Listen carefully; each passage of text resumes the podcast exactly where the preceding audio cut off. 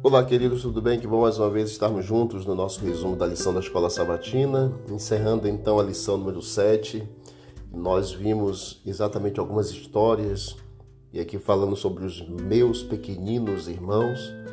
É, Mateus 25, 34 foi o verso principal. Vimos a história de Cristo, o ministério dele, a provisão para os pobres, o jovem rico, o Zaqueu e a história também do patriarca Jó.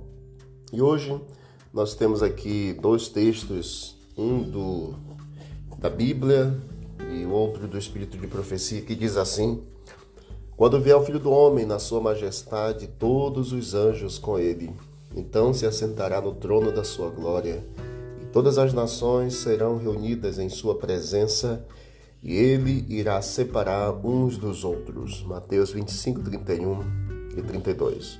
Com essas palavras, Cristo descreveu aos discípulos no Monte das Oliveiras as cenas do grande dia do juízo. Ele mostrou então que o veredito gira em torno de um ponto. Quando as nações se reunirem diante do Senhor, haverá apenas dois grupos, e seu destino eterno será determinado pelo que houverem feito ou negligenciado fazer por ele na pessoa dos pobres e sofredores. Ao abrir a porta aos necessitados e sofredores de Cristo, você está recebendo anjos invisíveis. Está convidando a companhia de seres celestiais. Eles trazem uma sagrada atmosfera de alegria e paz. Vêm com louvores nos lábios e uma nota correspondente se ouve no céu.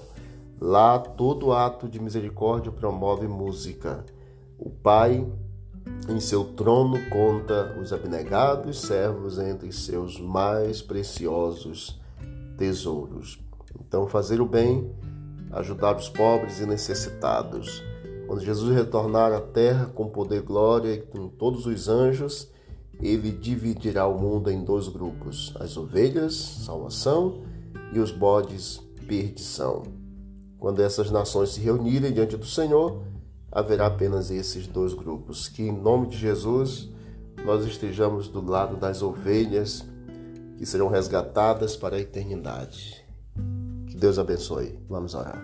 Querido Deus, muito obrigado por mais esse dia, por todas as bênçãos e obrigado pela palavra do Senhor, pelas orientações que nós tivemos durante toda esta semana. Continue ao nosso lado, nos ajude a termos o mesmo sentimento de Cristo e a vivermos neste mundo aguardando a tua volta e preparando outras pessoas também para esse encontro todo especial. Nós te pedimos estas bênçãos e agradecemos em nome de Jesus. Amém. Deus abençoe a todos e vamos que vamos para o alto e avante.